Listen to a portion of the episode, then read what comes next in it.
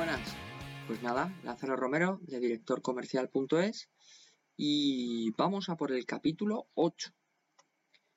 Bueno, ¿qué queremos hablar en el capítulo 8? ¿Qué quiero hablar en el capítulo 8? Quiero hablar de que no todo el mundo está hecho para trabajar en todas las empresas, ni todas las empresas están hechas para que trabaje todo el mundo en ellas, ¿no? Quiero decir, puede haber gente súper válida, súper válida, que no encaje bien en la filosofía de una empresa. Y empresas que por su filosofía pues no puedan tener a determinadas personas, ¿no? Que son, bueno, pues empresas muy buenas con, con personas eh, que no son capaces de coger el ritmo de la empresa.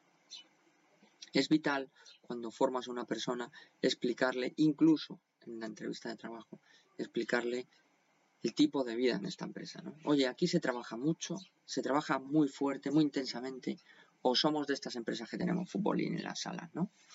Em, que la mayoría de los futbolines luego no se usan, pero bueno.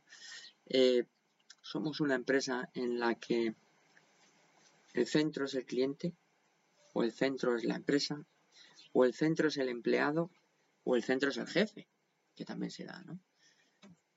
Todo esto lo debes saber y se lo debes transmitir em, a la gente, sobre todo antes de incorporarla y en los primeros momentos de la incorporación, porque así no nos confundimos nadie.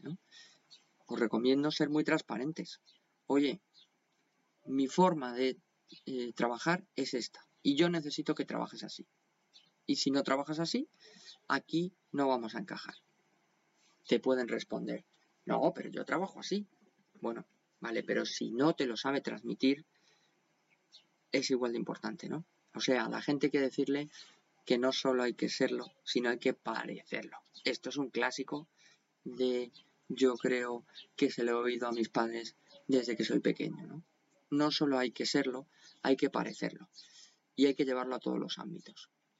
Cuando yo tengo que, eh, yo tengo que analizar bien el modo de vida de mi empresa. Y tengo que tenerlo, si yo no quiero, o sea, si yo no estoy de acuerdo con ese modo de vida, no debo estar en la empresa. Debo estar alineado con la empresa, ¿no? Y la empresa debe buscar que sus empleados se alineen. Y si no, oye, hay muchísimas empresas con muchísimos tipos de vida y de gestión en cada empresa. Enormes. O hasta puede ser tú con tu mecanismo, ¿no? yo voy eh, libre por la vida y decido cómo quiero y qué quiero hacer y cómo quiero trabajar. Por tanto, es vital esta parte, ¿no? Hay que incorporar a la gente al modo de vida de la empresa y sobre todo la gente tiene que ser, tiene que tener esa porosidad para ser capaz de incorporarse. Una lucha continua.